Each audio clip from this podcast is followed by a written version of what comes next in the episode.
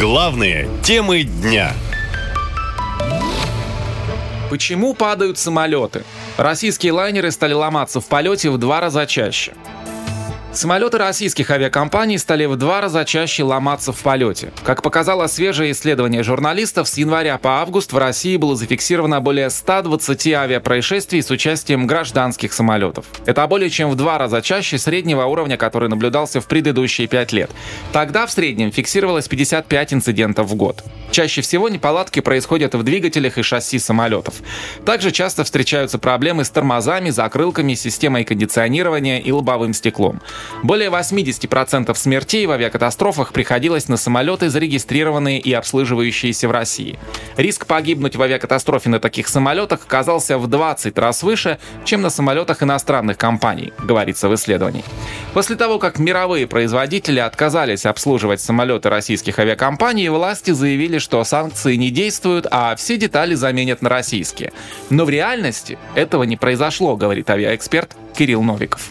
Это началось, э, активная такая ну, работа санкций началась после э, запрета полетов э, российских суден в Украину, так и когда санкции начали в Европе в первую очередь действовать, в Европе и в западном мире, когда российские суда перестали пускать, и белорусские тоже перестали пускать в европейские страны.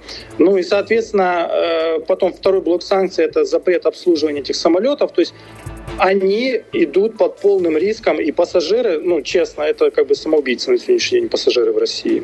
Аварийная посадка аэробуса А320 под Новосибирском показывает, что летать в России стало небезопасно. Об этом открыто заявили практически все топ-эксперты отрасли. Оказалось, что это один из самолетов, который Россия не вернула западным лизинговым компаниям после введения санкций.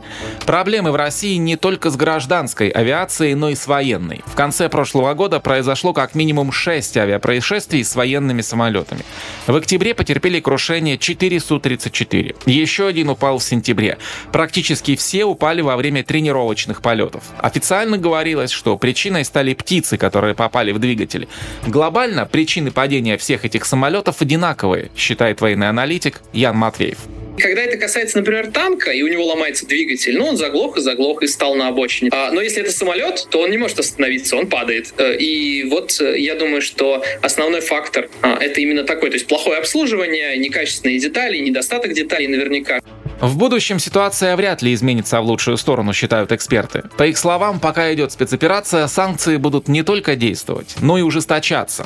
Кроме того, воздушному пространству даже в глубоком тылу угрожают беспилотники, которые несут на себе взрывчатку. И хоть во время атаки закрывают все аэропорты в Москве, садиться в самолет все равно опасно. Наша лента. Коротко и ясно.